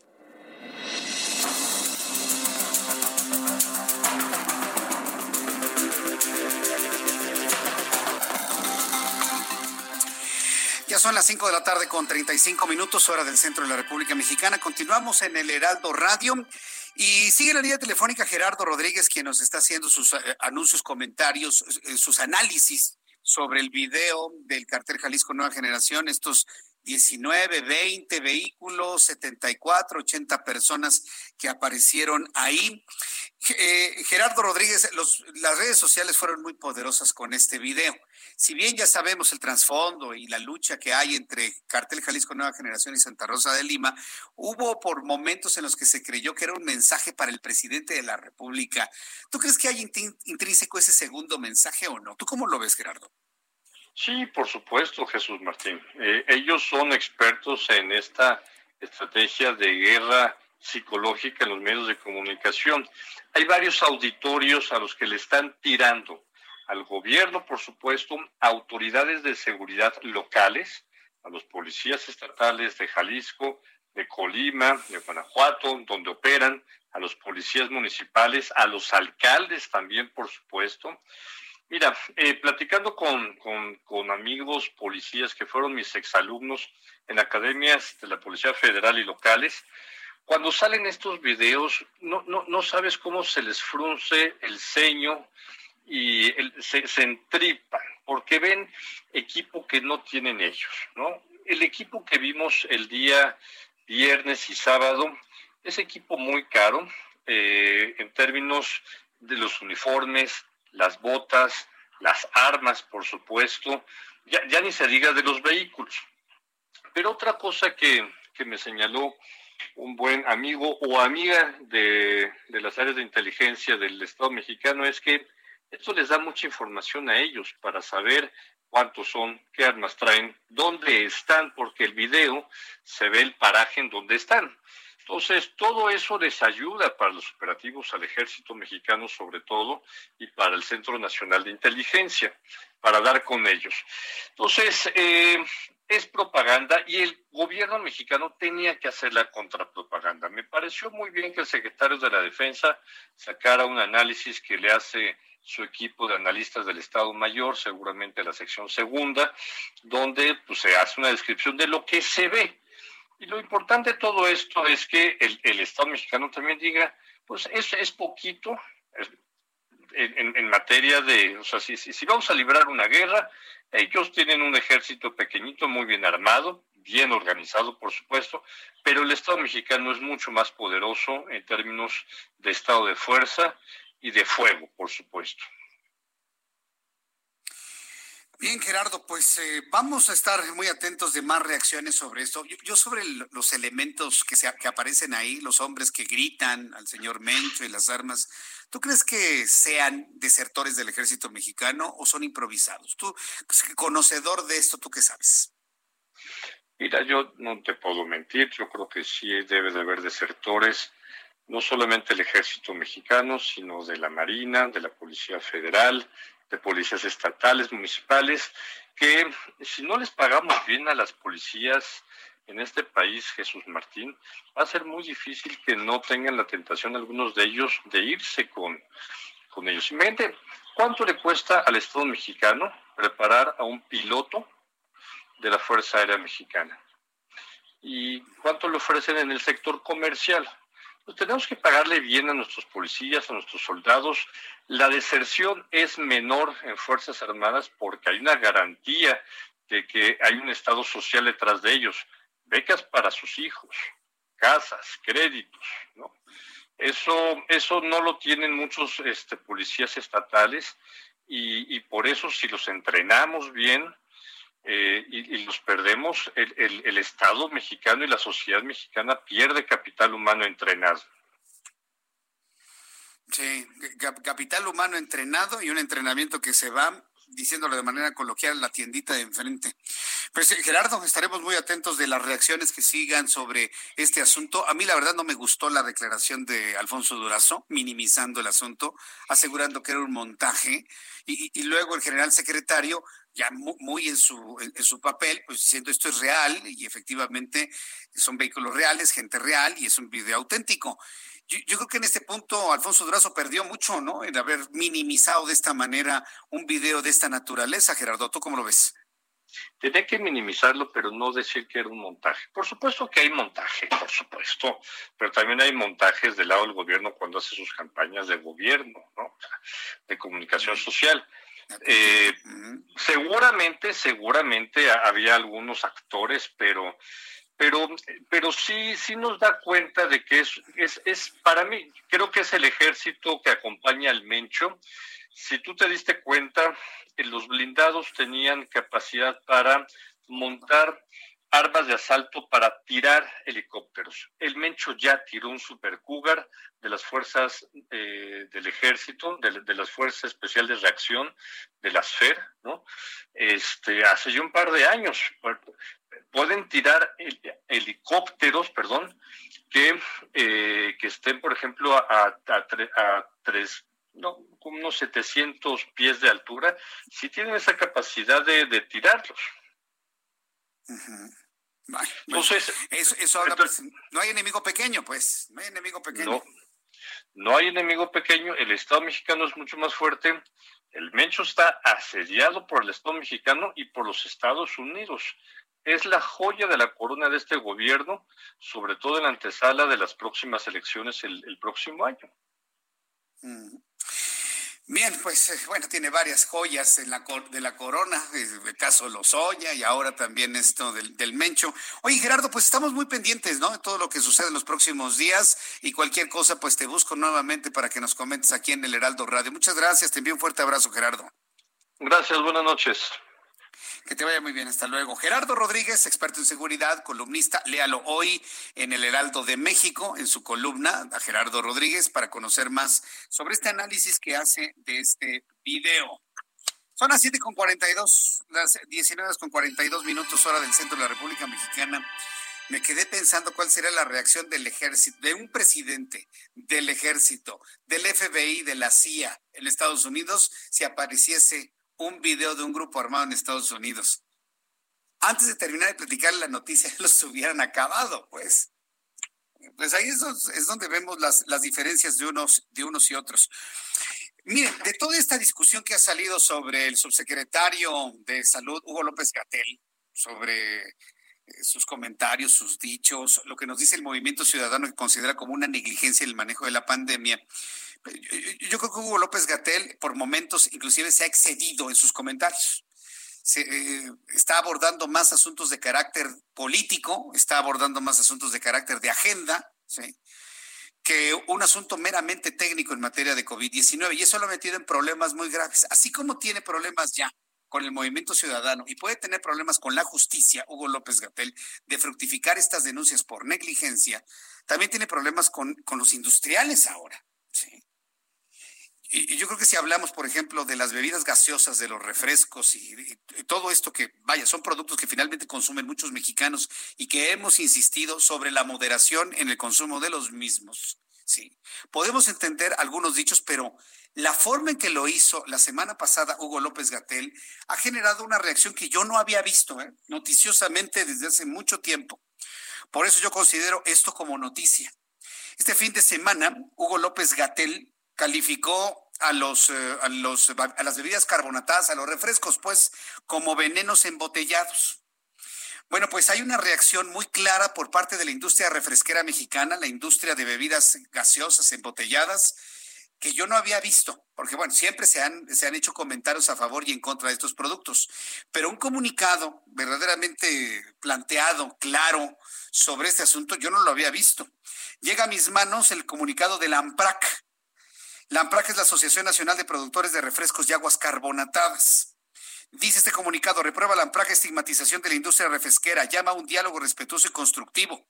Las declaraciones de Hugo López Gatel representan un trato inequitativo hacia el sector, satanizan una actividad estratégica para la economía y un producto que está en la preferencia de millones de mexicanos. Segundo punto, la obesidad es un problema multifactorial cuyas causas van más allá de las calorías ingeridas o involucran también falta de actividad física y el entorno social. Tres, AMPRAC mantiene la mayor disposición de continuar un diálogo respetuoso, transparente y constructivo con el sector público, privado, social en favor de, de, un estado de bienestar.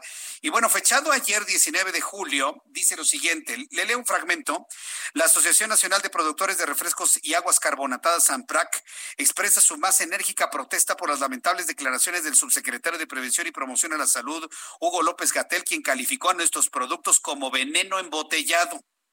Mediante un posicionamiento difundido este domingo, la asociación considera inaudito que un funcionario público federal con la gran responsabilidad de ser el promotor de la salud de nuestro país, estigmatice una industria que cumpla cabalidad con las normas y regulaciones en México. Las aseveraciones del doctor López Gatel representan un trato inequitativo hacia el sector, satanizan una actividad estratégica para la economía y un producto que está en la preferencia de millones de mexicanos. Incluso podría configurar violaciones a derechos constitucionales y tratados internacionales. Sugieren además la necesidad de encontrar un enemigo público a quien responsabilizar ante la crisis sanitaria que enfrenta el país por la pandemia de COVID-19, que ha costado la vida hasta ahora a 39 mil mexicanos. También los califica a los muertos como mexicanos. Sigo leyendo. Un calificativo como el que utilizó el subsecretario López Gatel evidencia una animadversión personal contra una industria basada en prejuicios e información imprecisa y representa un, peligro, un peligroso sesgo ideológico que pone en riesgo a sectores productivos estratégicos que resultan vulnerados en su credibilidad. Abordar la problemática que se ha agravado en el manejo de la pandemia es en nuestro país bajo una visión simplista de un problema complejo y multifactorial puede funcionar para las tribunas, pero no retos que tenemos como sociedad, dice la AMPRAC. En los últimos meses, dicho funcionario, o sea, se refiere a López Gatel, ha señalado injustamente a la industria refresquera como la causa de la epidemia de obesidad y sobrepeso que aqueja a nuestro país.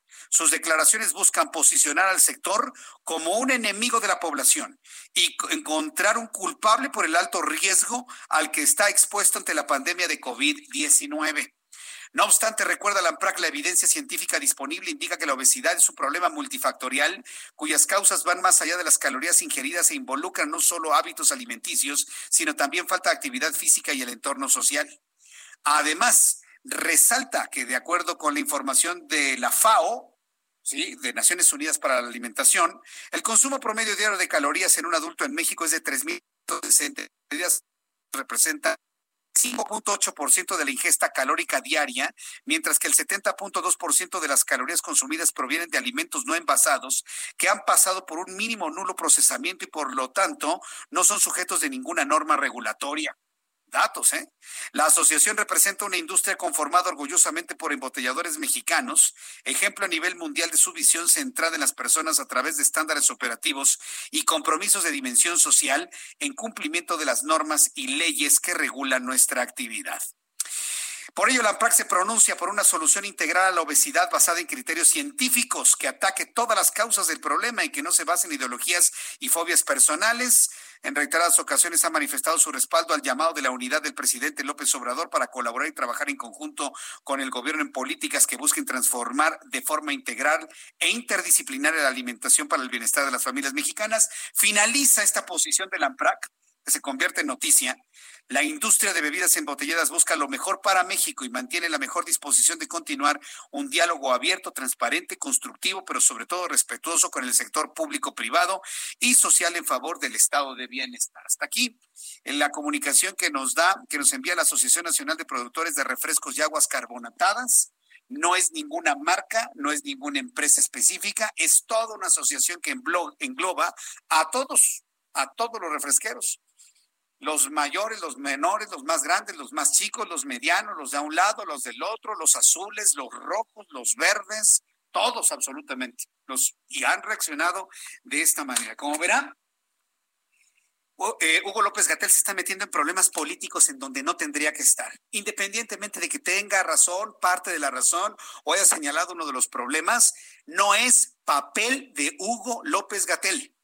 Su papel es únicamente informar sobre coronavirus, informar cómo estamos, cómo va la pandemia, cómo se tiene que enfrentar esta situación en materia de salud y proporcionar la semaforización a la que se ha comprometido este gobierno. Y no estarse echando para atrás porque ya no les gustó la interpretación que hacemos de la semaforización, ni de los medios de comunicación ni de los gobernadores, que por cierto, con ellos tiene un distanciamiento muy importante en el momento que ha cancelado la reunión que tenía hoy con los gobernadores del partido Acción Nacional. En la recta final de nuestro programa le informo que el expresidente del Tribunal Electoral de la Ciudad de México desistió de la impugnación que promovió en contra de la designación de las quintetas que presentó el Comité Técnico de Evaluación. Oiga, qué escándalo, están hechos pelotas porque ahora resulta que el señor Ackerman quiere, quiere boicotear, quiere descarrilar todo el proceso de elección de los nuevos consejeros, porque quiere a la fuerza meter a su gente, ¿no? Que está involucrada con el Movimiento de Regeneración Nacional.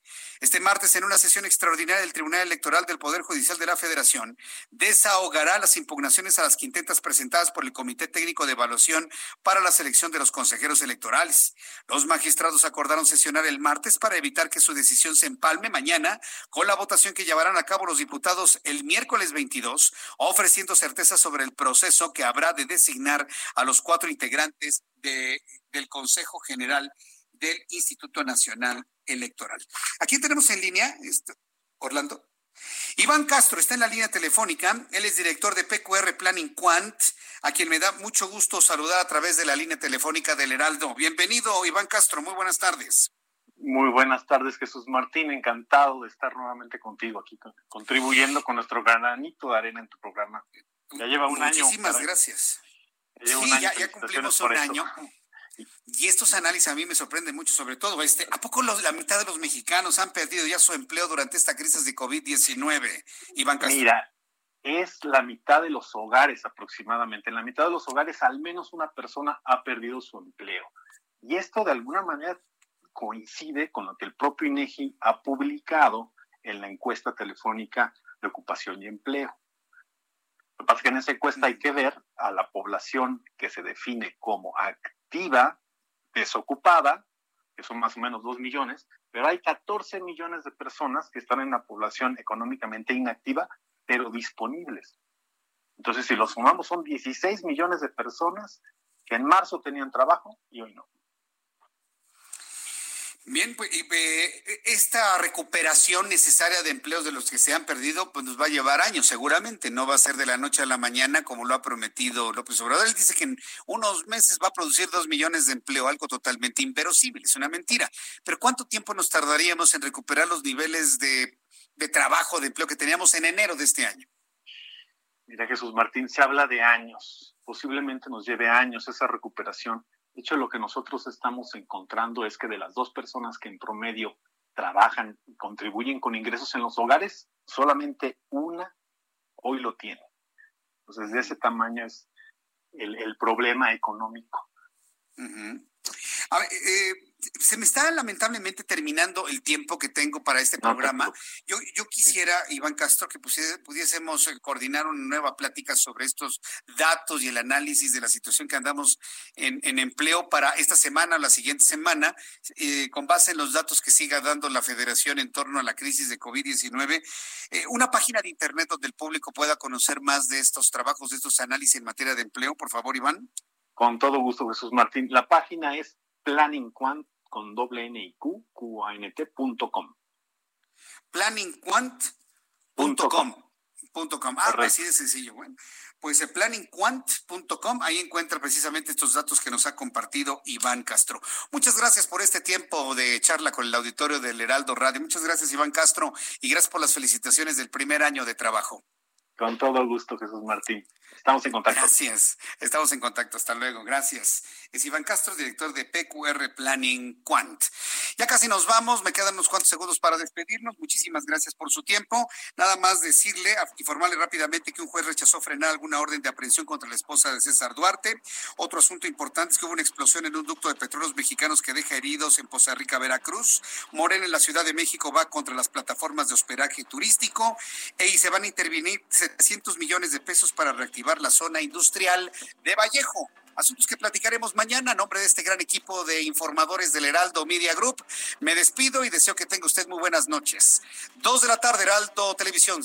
Seis de la tarde, Heraldo Radio. Por su atención, gracias. Soy Jesús Martín Mendoza. Esto fue Las Noticias de la Tarde con Jesús Martín Mendoza. Heraldo Radio 98.5 FM. Imagine the softest sheets you've ever felt. Now imagine them getting even softer over time. That's what you'll feel with Bowl and Branch's organic cotton sheets. In a recent customer survey, 96% replied that Bowl and Branch sheets get softer with every wash. Start getting your best night's sleep in these sheets that get softer and softer for years to come. Try their sheets with a 30-night guarantee. Plus, get 15% off your first order at bowlandbranch.com. Code BUTTERY. Exclusions apply. See site for details.